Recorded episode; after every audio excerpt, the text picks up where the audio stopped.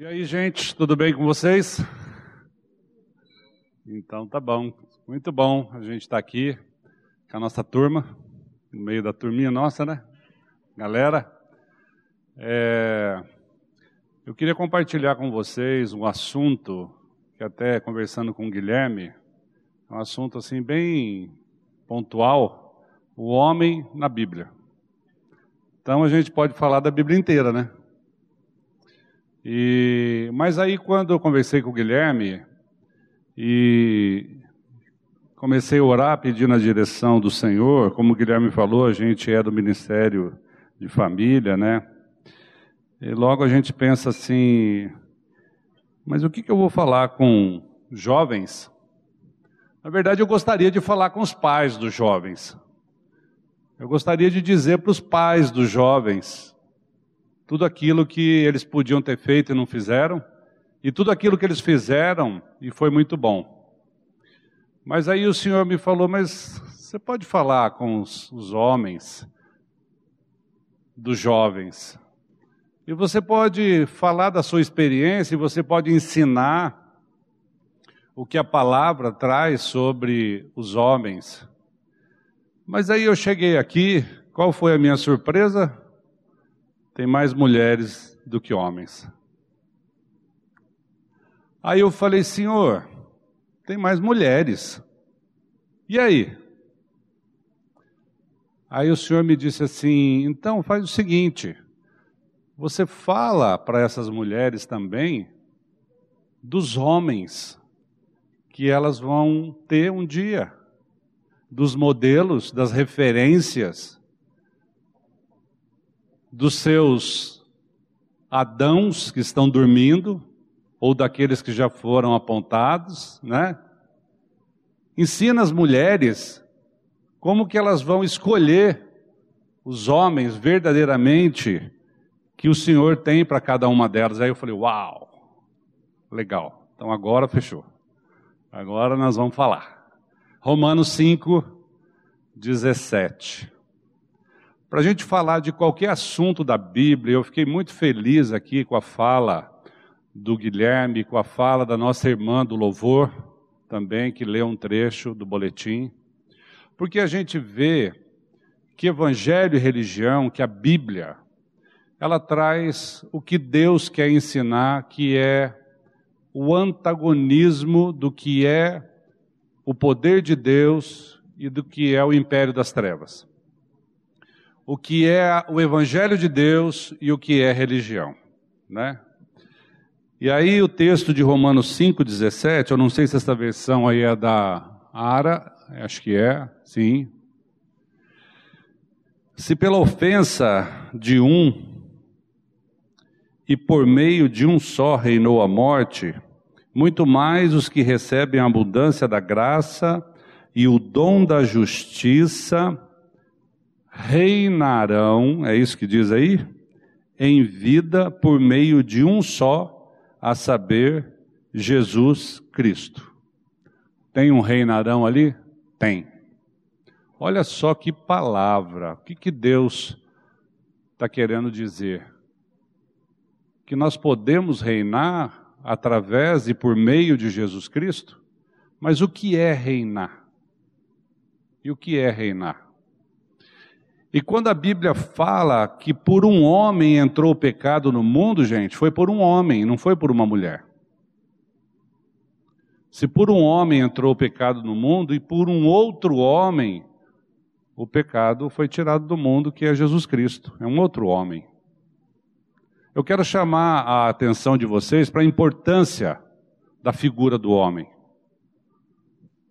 Depois, no final, nós vamos falar sobre a característica de cada homem desse.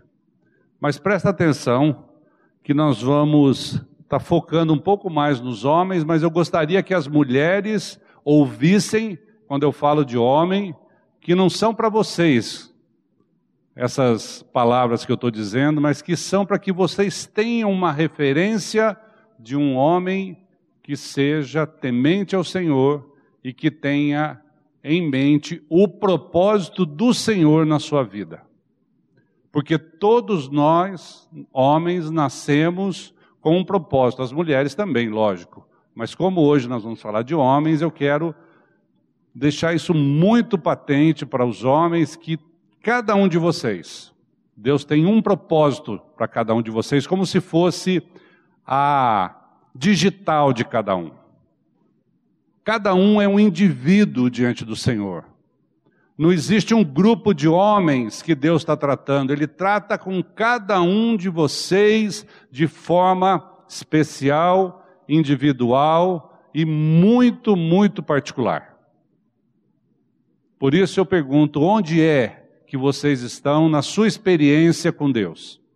Em que ponto vocês estão na sua experiência da sua comunhão com Deus? Em que ponto vocês estão a ponto de deixar todas as coisas do mundo e olhar para o propósito de Deus na sua vida? Eu tenho uma versão aqui da mensagem, não sei se tem aí, mas se não tiver eu vou ler aqui, desse mesmo versículo 17 do capítulo 5 de Romanos. Tem aí, Camarguinho? Não? Tem? Vamos ler lá. 5, 17.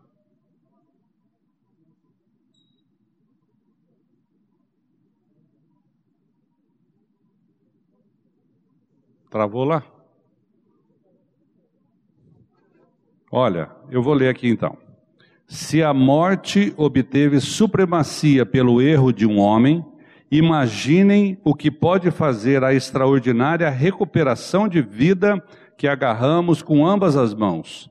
Esse dom de vida extravagante, essa restauração total, providenciados pelo homem Jesus Cristo. Isso é para a gente imaginar a obra de Cristo em nosso favor. Então, se nós vivemos a morte ou nós vivemos a vida? A Bíblia diz que o pecado entrou no mundo e pelo pecado a morte. Ou nós vivemos no pecado ou nós vivemos na vida de Cristo. Né? A palavra de Deus ela é muito clara e ela traz para nós todos os dias momentos de decisões que nós precisamos tomar na nossa vida. Todos os dias você decide: eu vou pecar, eu vou deixar o meu ego, dar vazão ao meu ego, eu vou fazer as escolhas que me agradam, que me satisfazem, ou eu vou ouvir a voz do Senhor e fazer a vontade dele, porque a vontade dele é boa, agradável e perfeita, porque a vontade dele é melhor que a minha. São escolhas que nós temos. O homem foi criado perfeito com um propósito, e esse propósito foi corrompido pelo pecado. A desobediência trouxe separação entre o homem e trouxe a morte de toda a humanidade o propósito de Deus foi alterado. De que forma? O propósito de Deus era que nós vivêssemos em comunhão com Ele, olhando para Ele como uma referência de vida. Quando Adão pecou, a primeira providência de amor de Deus, qual foi? Tirar Adão do jardim, para que ele não se tornasse um pecador eterno se ele comesse da árvore da vida. Então, tira Adão do jardim da presença do Senhor. Adão sozinho, sem a presença do Senhor, ele tem qual referência? Qual é o exemplo? Qual é o modelo de Adão? Ele mesmo. Ele passa a ser o seu próprio modelo. E quando você é o seu próprio modelo, a sua própria medida, o que acontece com as suas escolhas? Elas vêm para o meu agrado para o meu conforto e para o meu alento. Então, as minhas escolhas, eu justifico todas elas. Eu posso ser um ladrão e eu estou bem com a minha consciência porque eu justifico o meu ato de roubar. Eu sempre tenho uma explicação para o pecado. Eu sempre tenho uma justificativa para o pecado. Então, quando Adão saiu da presença do Senhor, e nós todos nascemos da descendência de Adão, e por isso nós nascemos separados de Deus, nós temos uma explicação. Eu estava hoje conversando com o pastor Glenn, a gente estava se lembrando de, das surras que a gente tomava quando era pequeno. Alguém aqui já tomou alguma surra? Uma chinelada, uma varada e tal? Já? É legal, isso é bom. Isso é bom. E eu estava me lembrando e, e falei para ele assim: eu me lembro da sensação de uma surra, a maior que eu tomei na minha vida, mas eu me lembro da sensação que eu que eu tive naquele momento que o meu pai estava me batendo e eu estava comigo mesmo agradecendo pelo castigo, porque eu sabia que eu merecia. Vocês já tiveram essa sensação? O negócio deu errado, gente, vixe, foi mal, deu zebra. Mas olha, precisava ser assim. Eu precisava aprender. Eu fiz caca. Então, quando Deus vem em nosso socorro, quando Deus vem e providencia um plano de reconciliação, quando Deus vem e fala assim: Olha, você saiu da minha presença, mas eu te amo tanto que eu quero você de volta comigo. A primeira atitude, a primeira coisa que tem que vir à nossa mente é: quem eu sou longe de Deus. Quem eu sou fora da presença do Senhor. Vivendo neste mundo aqui, fazendo as minhas escolhas, tudo por minha conta, fazendo com que eu me agrade, pelo meu conforto, as minhas decisões são. Não, importa, mas o pecado tem consequência. O que, que aconteceu? Isso eu vou falar agora para depois a gente puxar um gancho lá na frente com outro versículo. O que, que aconteceu? Quando o homem, Adão foi criado, ele era criatura e vivia com Deus. A Bíblia não fala, não chama Adão de filho, mas ele vivia com Deus e ele era criatura de Deus. E Deus tinha um filho único, unigênito, que era Jesus Cristo. Quando Adão saiu da presença de Deus, o que, que aconteceu com Adão e a serpente? A Bíblia diz que o mundo jaz no maligno. O mundo está sob o comando da maldade, do império das trevas. Quando Adão passou a viver no mundo, o que aconteceu com Adão? Qual foi o pai de Adão? Quem foi que começou a governar a vida de Adão? Qual era a referência de Adão? Ele foi imediatamente adotado por Satanás. E a Bíblia nos diz isso.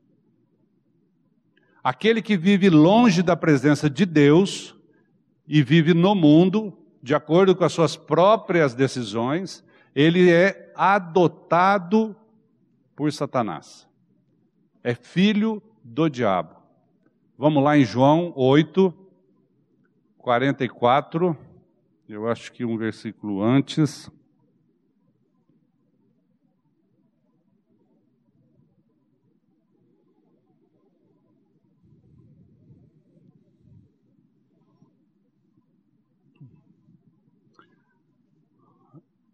Jesus então está conversando com os fariseus, com os judeus. Gente, judeu Judeu era o cara.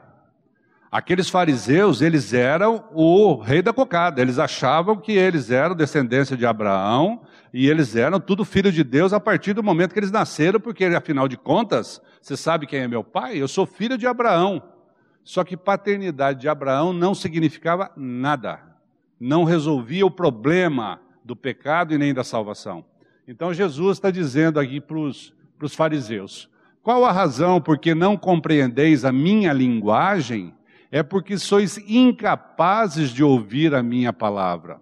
Vós sois do diabo, que é vosso pai, e quer, quereis satisfazer-lhe os desejos. Ele foi homicida desde o princípio e jamais se firmou na verdade, porque nele não há verdade. Quando ele profere mentira, fala do que lhe é próprio, porque é mentiroso e pai da mentira. Jesus disse assim: Olha, você pensa que você é salvo porque você é filho de Abraão, descendência de Abraão? Negativo, você é filho do diabo, porque você não entende o que eu estou dizendo, você não fala a mesma língua que eu. Você ouve a minha palavra e não crê. Então, gente, não tem meio termo. Ou você e eu somos filhos do diabo, ou então nós vamos ser filhos de Deus pela fé. Não tem meio termo. E o filho do diabo agrada o seu pai. Isso é Jesus que está dizendo, viu? Não é o Mário, não. É Jesus. Após é, o pecado, o homem saiu da presença de Deus e passou a ser o homem puramente natural. Espírito morto para Deus. Por que, que, por que, que aquele que não crê que não é novo nascido não entende as palavras de Deus? Porque Deus é espírito e importa que os seus adoradores o adorem em espírito. Aquele que não é nascido de novo não tem o espírito vivificado pela vida de Cristo. Se o espírito é morto, o espírito morto não se comunica com o espírito vivo de Deus. Então, logo nós temos uma conexão cortada aí, sem Wi-Fi. Não tem comunicação.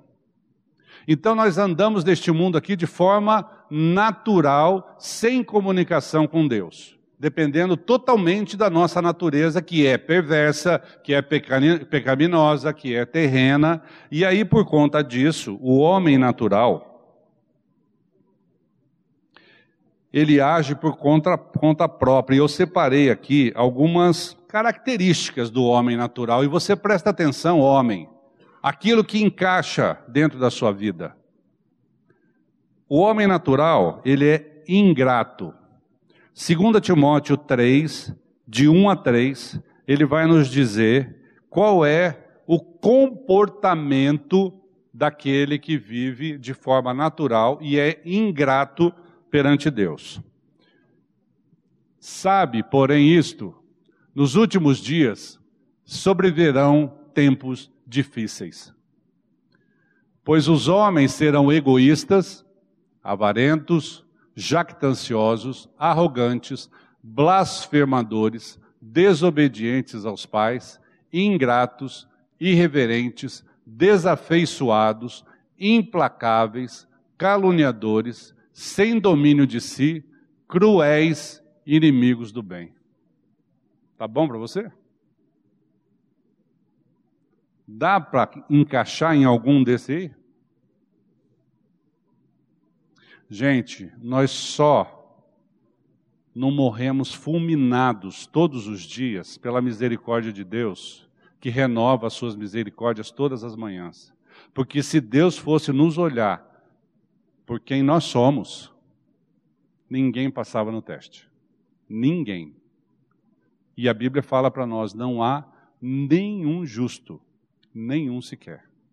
Então não adianta, gente, você e eu vivemos aqui neste mundo achando que nós merecemos alguma coisa, porque afinal de contas, eu, eu, eu vou à igreja todo sábado no grupo de jovens, porque afinal de contas eu faço minha oração, porque afinal de contas Deus tem que olhar para as minhas necessidades, não tem conversa.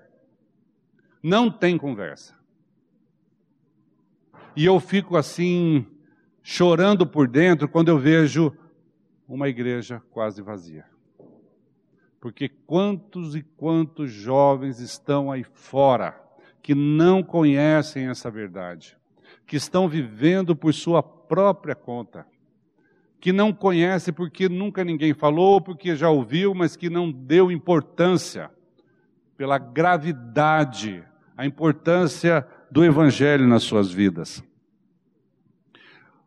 Em Romanos 5, 18 a 21, que é um texto que, na sequência daquele primeiro versículo que nós lemos lá, 17, quanto tempo nós temos?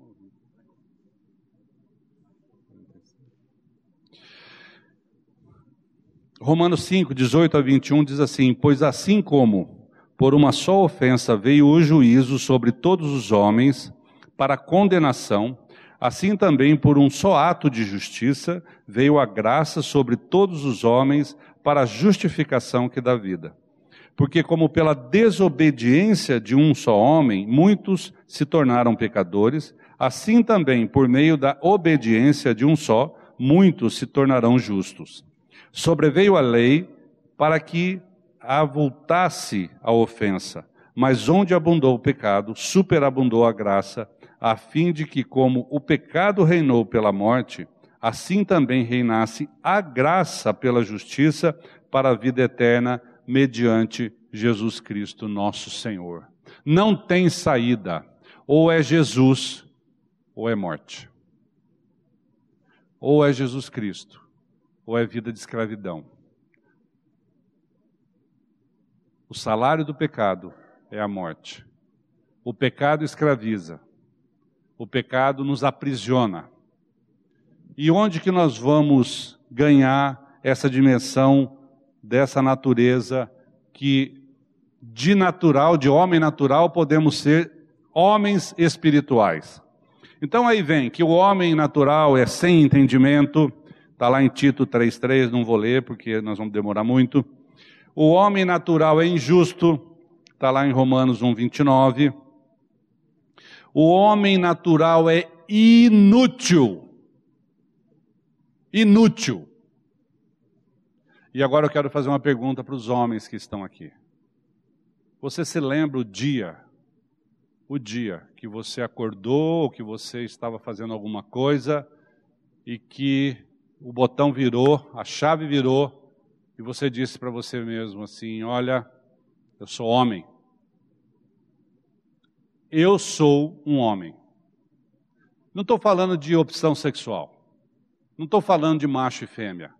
Eu estou falando um homem de acordo com o propósito de Deus para minha vida como homem.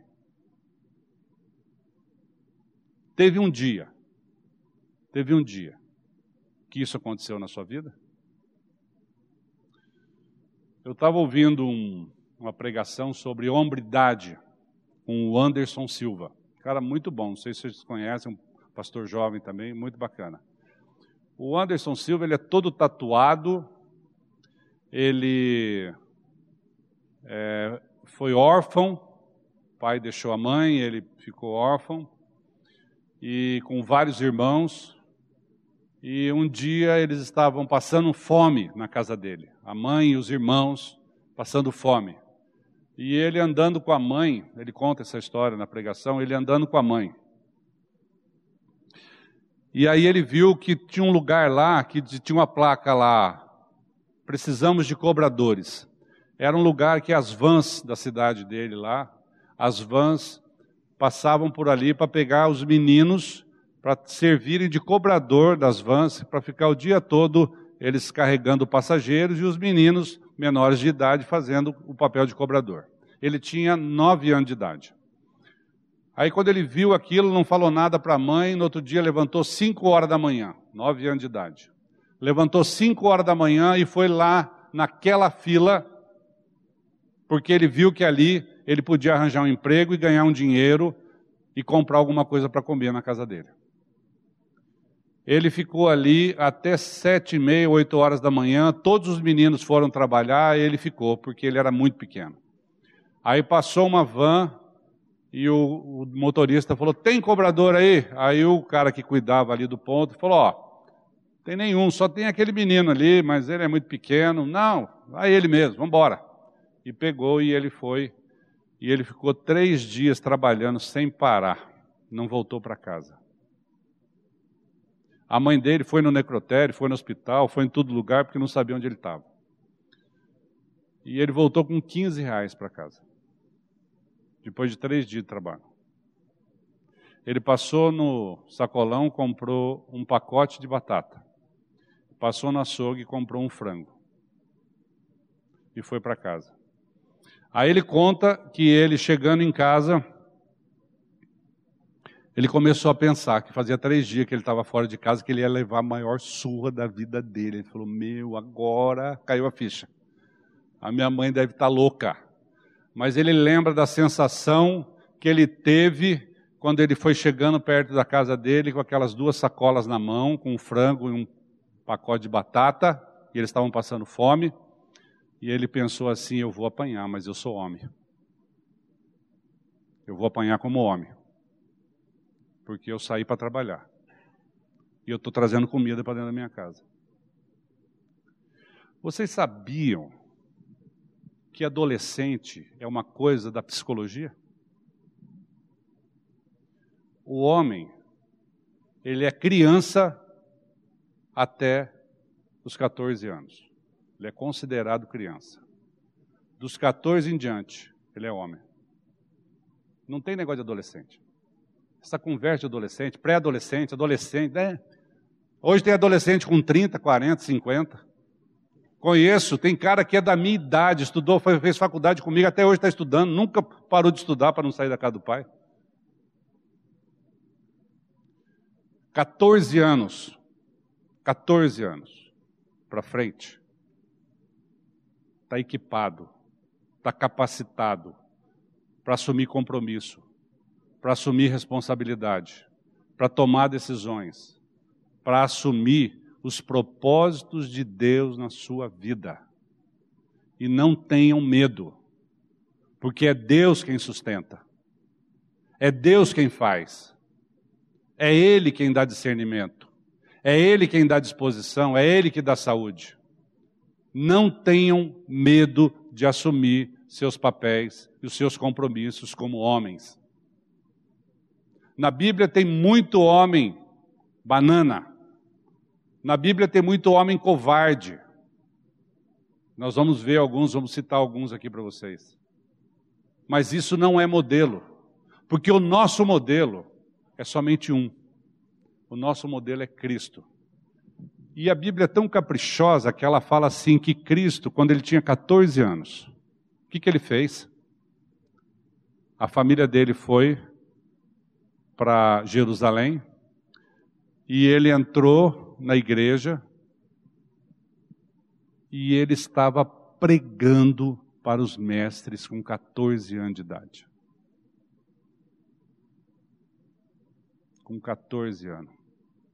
E o mundo fala, meu amado, que um menino de 14 anos não pode nada, não sabe fazer nada. Eu tenho lá na nossa propriedade uma família que mora lá e tem um menino de 15 anos que mora com os pais. O menino quer trabalhar de qualquer jeito. Ele levanta cedo junto com o pai dele e ele o, o serviço que o pai faz, ele faz. O pai vai furar buraco, ele vai junto. O pai está em cima do trator, ele está junto. O pai vai tocar o gado, ele vai junto. O pai laça um boi, ele laça junto. Mas eu não posso dar emprego para o menino porque a lei diz que antes dos 18 anos ele não pode trabalhar. Gente, esse é o mundo. Esse é o mundo. O que, que o mundo quer fazer com você? O mundo quer te achatar. O mundo quer te escravizar. Mas o teu coração, o que, que diz? O que está aí dentro de você? O homem natural é rebelde, é impuro, né?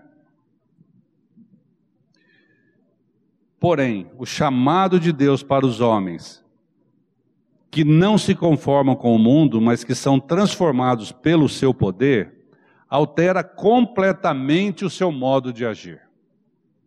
Então, aquilo que eu falei sobre adotados pelo diabo, a partir do momento que você ganha essa experiência de fé, e você crê no nosso Senhor Jesus Cristo, crê que você morreu juntamente com Ele, que Ele te deu a sua vida, o seu modo de agir muda.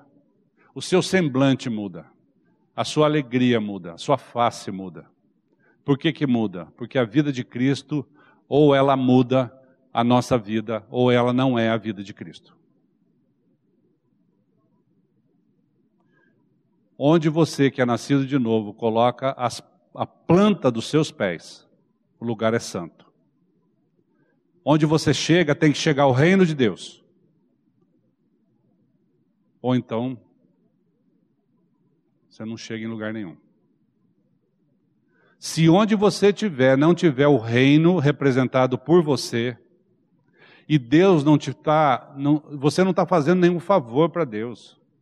A impressão que a gente tem é que eu posso me justificar e achar que Deus está me devendo alguma coisa, porque eu sou tão bonzinho, Sou tão bacana, eu venho aqui pregar para os jovens, eu participo da igreja, eu faço isso, faço aquilo.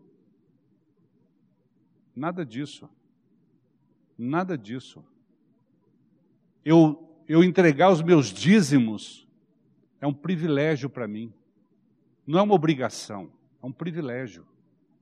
Eu ouvir a palavra de Deus é um privilégio. Enquanto tantos outros estão morrendo e indo para o inferno, eu estou ouvindo a palavra de Deus. Pela misericórdia de Deus. Não é porque eu sou legal. Não é porque você é legal.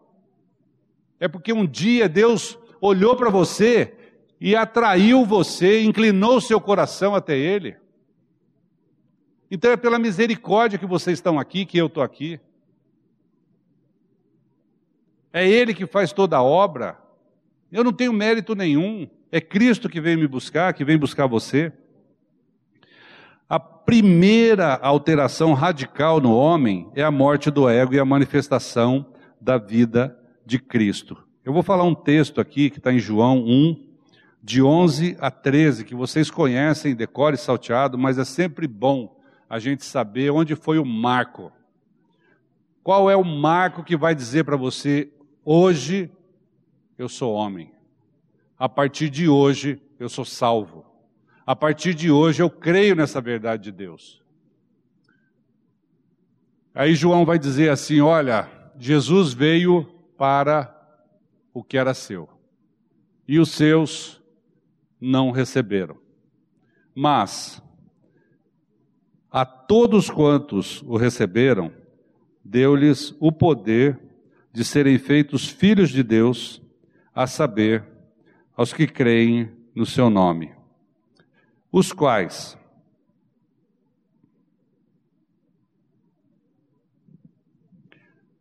não nasceram do sangue, nem da vontade da carne, nem da vontade do homem, mas de Deus. Então, se você é nascido de novo, não foi pela sua vontade, porque não foi pela vontade da carne, não foi pela vontade do homem, mas foi pela vontade de Deus.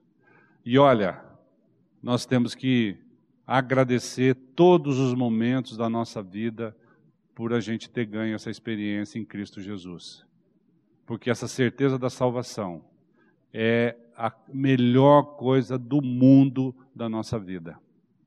Às vezes a gente vive no mundo achando que nós precisamos de coisas.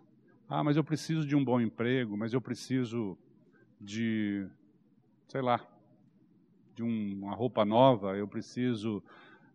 Gente, do que, que Jesus precisava mesmo? Do que, que Jesus precisava? O Guilherme falou aqui. A única coisa que Jesus fazia quando ele precisava era orar. A única coisa que ele precisava era estar em comunhão com o Pai. O resto é o resto. Do que, que você precisa? Desse mundo aqui. Do que, que eu preciso desse mundo aqui? De nada.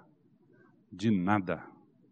E a Bíblia ainda fala por cima que Salomão falou lá em Eclesiastes: já vi. É, é,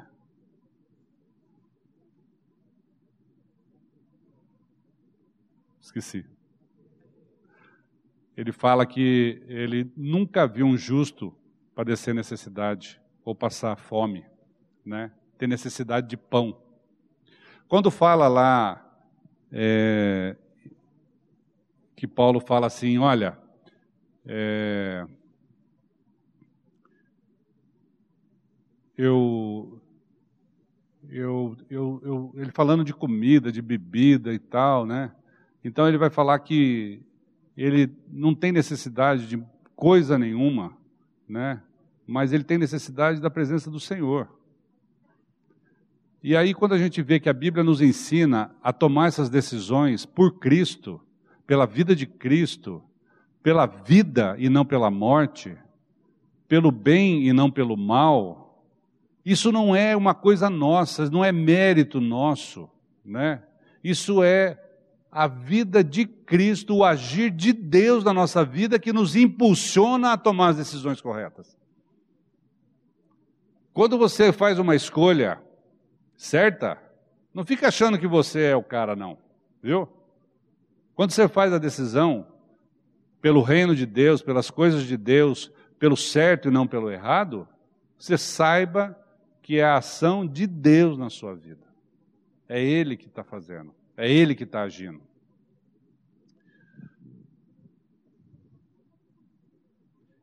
Esse mesmo texto de Romanos,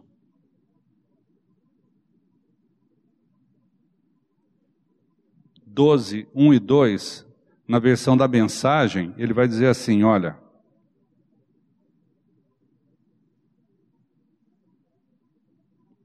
Desculpa, não é o mesmo texto, é um outro texto, né?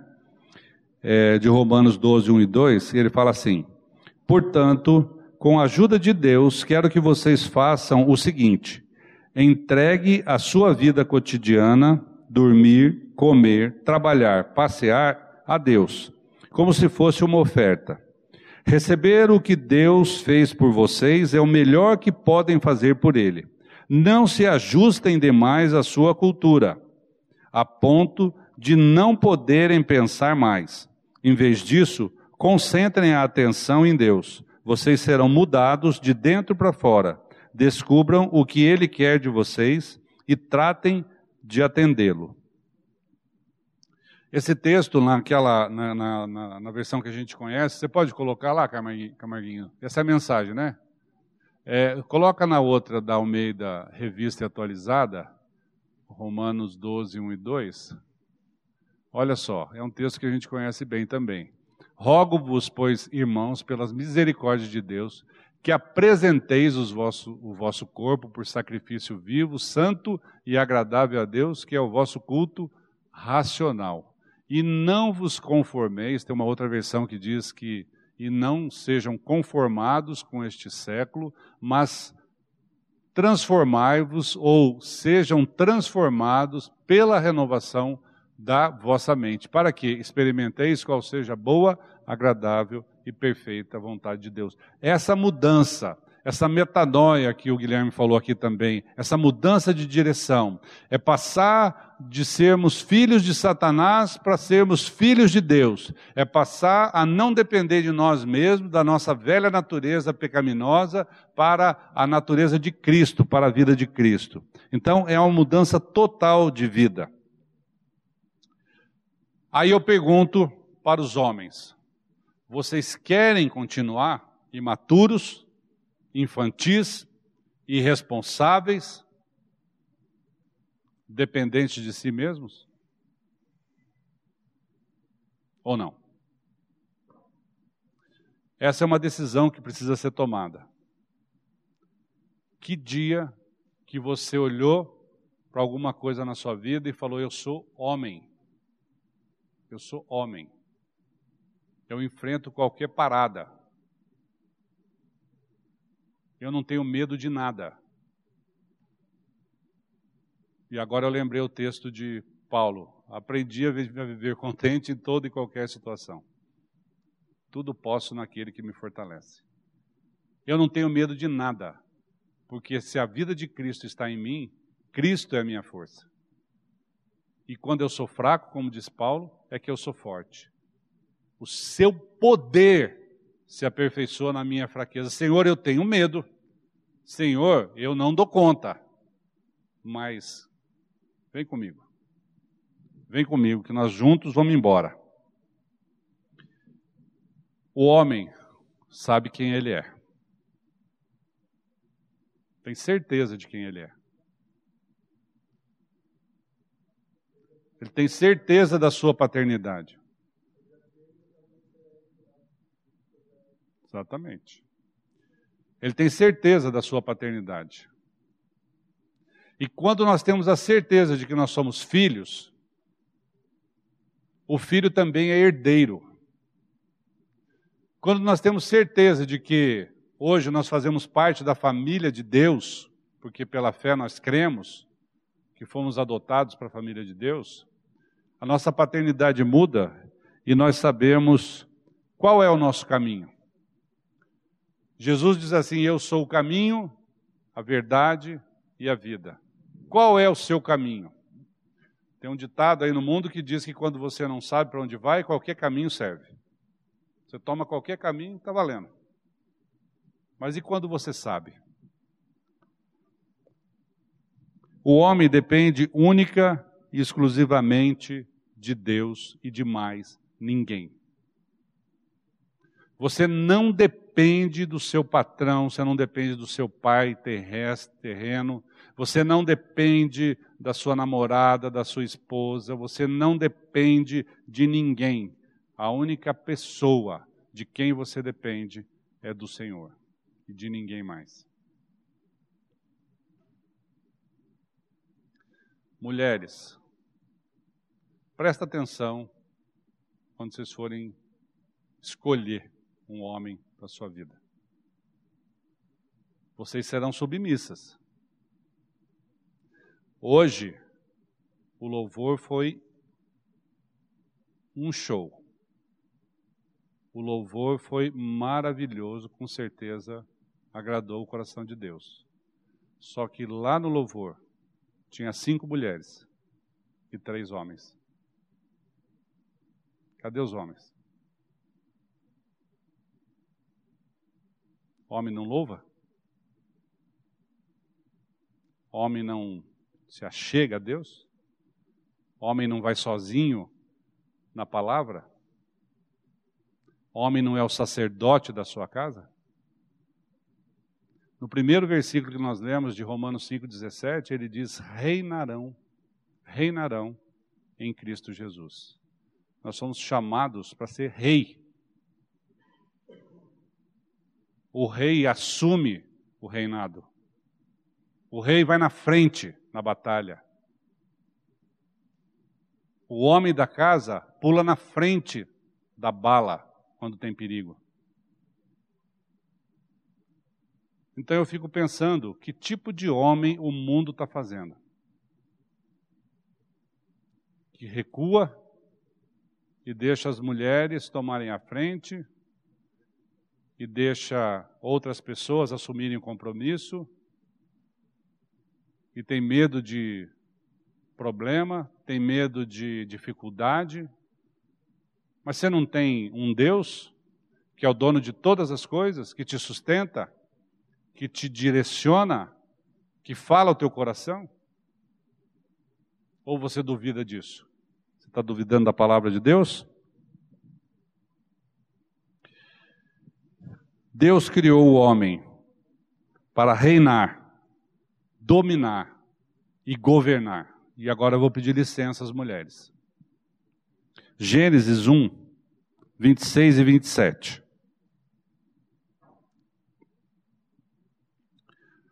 Também disse Deus: façamos o homem à nossa imagem,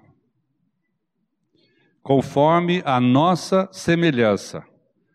Tenha ele domínio sobre os peixes do mar, sobre as aves dos céus, sobre os animais domésticos, sobre toda a terra e sobre todos os répteis que rastejam pela terra.